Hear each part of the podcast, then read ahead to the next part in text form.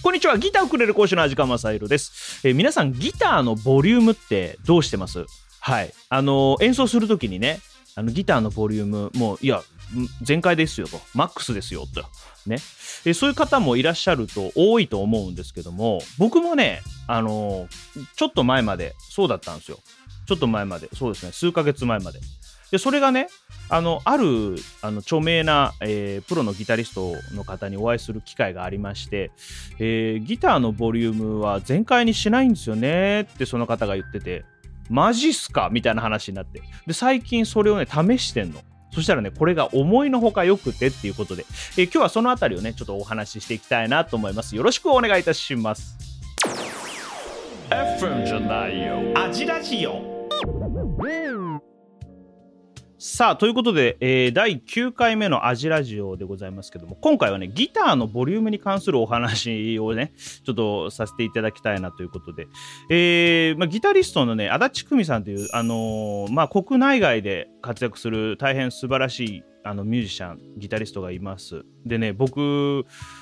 実はね結構この方のファンだったんですけどもあのー数年前にね雑誌なんかでぶわーっとにぎにぎやかしてましたね。にぎやかしてるっていう言い方もどうなんだろうかな。うんちょっと怒られるかもしれないけど。はい。あのーまあすごい人気のあったギタリストです。今でもねあのーすごく人気あるんでしょうけども。あのねえっ、と有名なところで言うと,、えー、とオリエンティってあの世界的にも有名な女性ギタリストいますけども。この方とねあの共演してたりとか。ねすごいですよね。はい。まああの国内外問わず本当にあの活躍されてる方で、えーまあ今もねあのバリバリやってらっしゃる方でたまたまねお会いする機会があったんですよ。っていうのがどういうことかっていうと僕あのえっ、とこれね全然ちょっと、えー僕がかまああのなんていうんですかねこう、うん、手動でやってるチャンネルじゃないんですけどもえっと、カンタループ2っていう、えー大分のね、老舗のお店さんがありまして、そちらの、えーあのーライブハウスのチャンネルがあるんですね。YouTube チャンネルがあるんです。そちらのね、えー、と企画で「カムカムトゥゲザーっていう、えーいわゆるその YouTube の番組を持ってるわけですね動画をそれで配信してるんですけどもでそれであのまあいろんな人をゲストにお招きして、えー、まあ喋ろうというそういうね、えー動画があるんですけども、まあ、プロの方とか、えーアマチュアミュージシャンの方とか、えーまあ、本当にいろんな方が来られてあのいろいろトークをするという、えーそういう企画をやっております。はい、それにちょっとね僕も携わせていただいてるんですけどもでそれで、あのまあ、たまたまね、えーあれ何回目の放送だろう？放送というか配信だろう？ね。ちょっと忘れましたけどもしもしね興味のある方あのぜひ見に行ってみてください。えー、アルテスさんがね、あの実際に出て、えーいろいろ当時のことから、えー最近の、あのななんだろうなあの活動音楽活動なんかもあの喋ってますのででその中でまあこういろいろ質問したりとかもするんですけどえっとね誰が質問したんだろう僕じゃなかったかもしれないんだけどもあのギターのボリュームギターのその音作りに関することとかっていうのを結構ねいろいろ質問するわけですよ。やっぱギタリスト来るとはしゃぐわけじゃないですか。ね。であのプロのギタリストであすごいその世界的にも活躍する人だしと思ってどういう音の作り方してんだろうなってやっぱ聞くわけですよね。そしたらねなんとなんと僕ね本当に意外だったんですけどギターのボリュームをえっ、と10にすることはないとまず。えっとこの時点でびっくりしょもうまず10にすることがないんですって。でそれはいつしかそうなってたらしいみたいな感じのこと言ってたと思うんですけどあのねマックス7っつってたんですよ。これびっくりじゃない？マックス7なんてそれ以上にすることはまずないそうです。えっと思って。であのーその時にねあのーまあその番組のゲストで来られた時にえっ、とライブもやってんのかな？はい、そこのお店でね、ライブもやってるんですよ。で、その、その時のライブも僕はちょっと見させていただいてるんですけども、まあ、音良かったんだよ。ねまあ、それ当然、プロの方ですから、音は当然いいんだろうけど、あの、セッティングがね、すごくシンプルだったの。あのね、ジャズコだったんですよ、まず。JC120 ですよ。それで、えっ、と、ディストーションとディレイだけ使ってたのかな。で、ディストーションのね、銘柄はちょっとよくわからなかったです。はい。あのーなんだろうな。ハンドメイド系のディストーションって言ってたんで、ちょっとまたなんか機会があったらお聞きしたいなと思うんだけども、えっ、ー、とね、ディレイはね、確かストライモンだったかなと思うんだけど、えー、で、えー、ストラトキャスターですね、えー、ヴィンテージのストラトキャスター使ってらっしゃいますので、今。はい。むちゃくちゃ音良かったのね。で、まあも、もちろん、最終的なトーンとか、ギターのトーンってさ、最終的には機材じゃなくて、もうその人のテクニックだと僕は考えてます。はい。あの、どんなにね、機材を全く同じで同じセッティングにしても同じトーンにはならないと思うの、みんな。あのそれぞれみんなそれぞれが、えー、人それぞれのトーンがあると思うんですけども、まあ、だから最終的にはあの自分の、ね、腕だと思うんだけどもそれでもやっぱり機材のこう影響する部分ってまあまあ割とあるわけじゃないですかそれなりにね。でディストーションなのか、まあ、オーバード多分ディストーションって言ってたと思うんだよな。で、だけど、すごく甘い音がしてたのね。で、これはすごいな。なんでだろうと思って、で、そういう話になったわけですよ。そしたらね、ボリュームがね、えー、マックス7で、クリーントーンにするときも、基本的にボリューム操作だけでするって言ってらっしゃった。まあもちろん今はどうかわかんないけど、多分多分そんなに時間経ってないと思うんで、えー、おそらく今でもクリントーンと、え、ディストーションというかオーバードライブサウンドとはあのストラトキャスターのボリューム操作だけで、えー、やるんじゃないかなと。でそれそれぐらいねそのなんだろうななんあねちょっと彼女が言ってたのがえっ、ー、とね、えー、いきなりエフェクトを踏んエフェクターをね踏んでえー、いきなり音が、音色がバーンって切り替わるのがあんまり好みじゃないんですって。あ、そうなんだと思ってね。で、えー、なんか人が変わったみたいに音色が変わるのがあんまり最近は好みじゃないから、なんかそういう感じになっちゃったんですよね、最近はね、みたいな感じで言ってたんですけども、へえと思うじゃない。で、ちゃんとクリーントーンはクリーントーンだし、ディストーションも結構歪むところまで歪んでたんですよね。でまあ、何より本当に音も良くて、だから、あの、ボリューム操作とタッチだけでここまで変わるのかっていうのが、ちょっと僕はその時衝撃だったんですよ。皆さんどうすか？大体、あのー、ペダルでね、音設定して、まあ、あのー、アンプとペダルで、あのー、音色設定して、で、ギターのボリューム、トーンって、最初に設定したらあんま触んなくないですか？どうなんだろう？そんなことないのかな？僕なんかはそのこの話を聞いてからあボリュームトーンってもっともっとこう音色の変化をさせるためにいじっていいんだっていうかあの積極的にいじった方が面白いんだっていう感覚に変わりまして最近本当にそれこそあの、冒頭でも言ったようにあのボリュームをね10にすることがまあ少なくなりました。それでも10も使うけど、ボリューム10使うんだけどね。うん。かなりこう、なんだろう、強い音にしたい時以外は、ボリューム10っていうのはあんまりなくなりましたね。はい。だから、ね、難しいけど、演奏中にこう、その音色をこう変えながら、その後、音の、その、出力も変わるわけじゃないですか。そう、そういうことなんですって。うん、だから、これ、ねすごく勉強になりました。だから、ちょっとね、今回は、あのまあ、何が言いたかったかっていうと、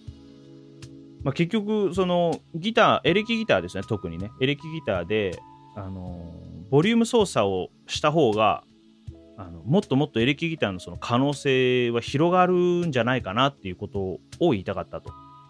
あの、上手い人は多分、そんなの当たり前にやってんだろうけど、うん。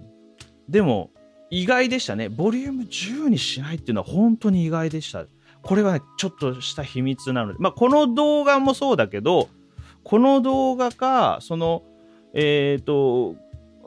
カムカムトゥゲザーっていうあの企画でやってる、えー、動画があるんですけど、カンタループチャンネルのね、動画があるんですけども、そちらの動画でしか足立さん喋ってないんじゃないかなって、ちょっと勝手に思ってますけども、多分、この情報はなかなか少ない情報なんじゃないかなと思いますね。はい。まあ、足立久美さんサウンド、えー、作りたい方はですね、ぜひそういう風にして作ってみるといいんじゃないかなと思います。まあ、個人的にね、やっぱりあの足立さん以外もそうなんですけどもプロの方のライブを見ていて本当に思うんですけどあの機材があの扱いがうまい。当たり前か。機材の扱いうまいですね。あの結局なんだろう。もちろん一番いいものがいいですよ。真空管アンプでとか、えー、真空管アンプでそして、えー、そのペダルも。自分のお気に入りのペダルでそしてギターもお気に入りのギターでって多分それが一番いいしで PA 通す場合は PA さんも一流の人でみたいなそれが当然ねいいんだけどあのどんな機材でもってまあ最低限ねちゃんと普通に使える機材であれば多分あのそれなりにいい音出せる人ばっかりなんだろうなっていうふうに思います。はい、ジャズコだからあんまり音が悪いとかそういうことはまずないですね。ジャズコもすごく僕好きだしいい音をするし。でおそらくそのプロ活動されてらっしゃる特に現場でねガンガン弾いてらっしゃる方はアンプの使い方すっごいうまいんだろうなって改めて思った話でございました。あまあアンプ以外もそっか。だからギターのボリュームもね、うん、どうすか皆さん？ギターのボリュームの話もそうですけどトーンとかギターのトーンとかあるじゃないですか。あれああいうのも使ってます？ねなんかあのー、もう全開でいいやっていう方もね結構多いんじゃないかなと思うんですけど意外とねあの辺ちょっと細かいセッティングするとあの大体自分の欲しい音に近づきますよね。うん。そうそう。っていう話なんですね。だからまああのペダルをね揃えるのもいいと思うんですよ。あの僕エフェクター僕もね好きなんですけどもあの例えば新しいエフェクター出たとか、えー、まあこのね、ヴィンテージエフェクターがいいらしいなとかってそういう話大好きなんですけどでも単純にそのアンプの使い方というかはい。なんかその辺をね学んだ方がいいんだろうなと。アンプの使い方とギターのセッティングとあとは右手ですよね。右手でこうどういう角度でどういうスピードで弾いたらどういうサウンドが出るのかみたいなそういう研究をする方が多分ねあの理想の音に近づくんだろうなって最近思ってます。偉そうかな でもなんかそ本当最近思ってそういう風に。はい。そんな感じでございます。ぜひですね、皆さんも、あの、もしよかった機会があればですけども、この動画をがね、きっかけだったら嬉しいけど、あの、ぜひですね、ボリューム積極的に、ボリギターのボリュームとギターのトーンと積極的にね、いじくり回してみてください。意外とね、これは大きな発見だったなとここ最近で思うのでそうまさか全開にしないってね、うん。まあ、僕今は僕に関してですよ。僕に関しては今は、えー、結構いじりますね、35710ぐらいな感覚であの、ボリュームをこういじりながら演奏しますね。これはねでも本当ストラトキャスター系のあのシングルコイルのピックアップじゃなくてもあのハムバッカーとかでもやっぱ結果いいことが多いかな。フルアコなんかでもさあのボリューム全開にしないもんね。うん。その方がねトーンがねなんかこうちょうど柔らかい感じになったりとかするかな。なんかそんな風に感じます僕は。どうなんだろうね。皆さんどうですか？よかったらですね、あの、コメントでね、あの、皆さんのご経験をこうコメントに書いていただいて、みんなでシェアできたら、えー、いいかなと思いますので、よろしくお願いいたします。FM じゃないよ。アジラジオ。さあということでいかがだったでしょうか？今回はですね、えー、ギターのボリュームをどうしてますかというお話で、えーまあ、僕は最近、えー、ギタリストのね国内外で活躍する足立久美さんのお話を聞きまして、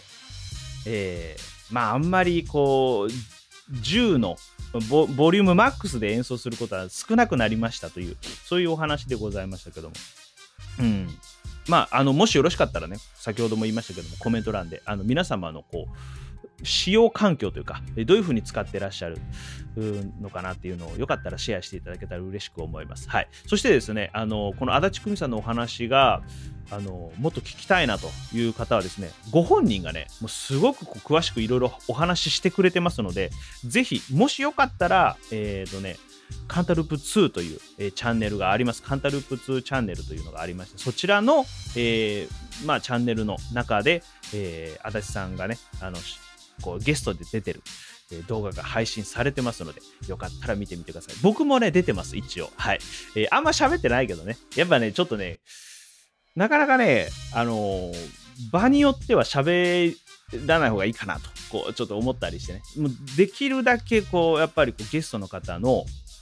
トーク聞きたいかなと思いますので、あんまりこう、うわわってこう、こんな、普段のこんな感じで喋ってないんですけども、よかったら見てみてください。はい。すごく勉強になります。まあ他にもね、例えばあのーもうレジェンドギタリストの、えー、これ方さんとかね、出てたりするんですよ。これ方さんとかさ、また面白かった話が。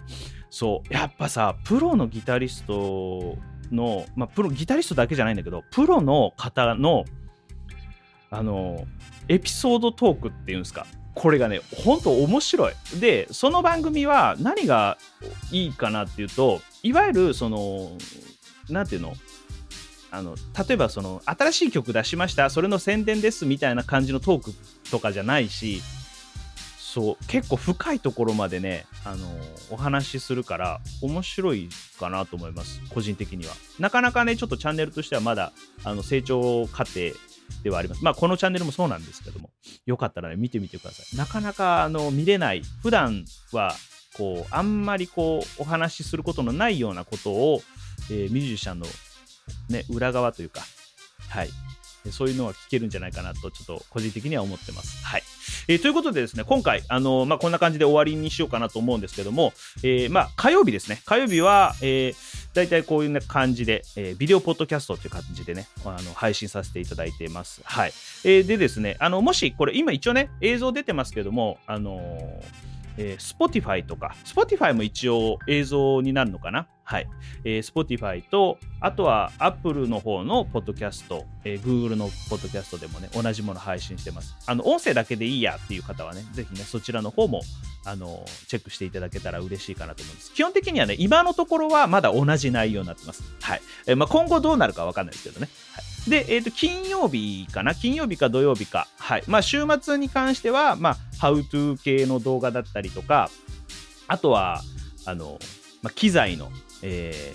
ーまあ、ことだったりとか、機材をね、こう、触ってみたよとか、そういうことをお話し、お話というか、まあ、やったりしてますね。はい。えーまあ、ちょっと、いわゆる YouTube 的な感じのね、ことを目指してやってるという感じでございます。はい。まあ、結構ね、まあ、あの、こんな感じで頑張ってますので、まあ、ちょっと拙い感じではございますけど、もしよろしかったらですね、えーチャンネル登録、えーもしくは、あのーフォローの方、よろしくお願いいたします。はい。ということで、えー本日は、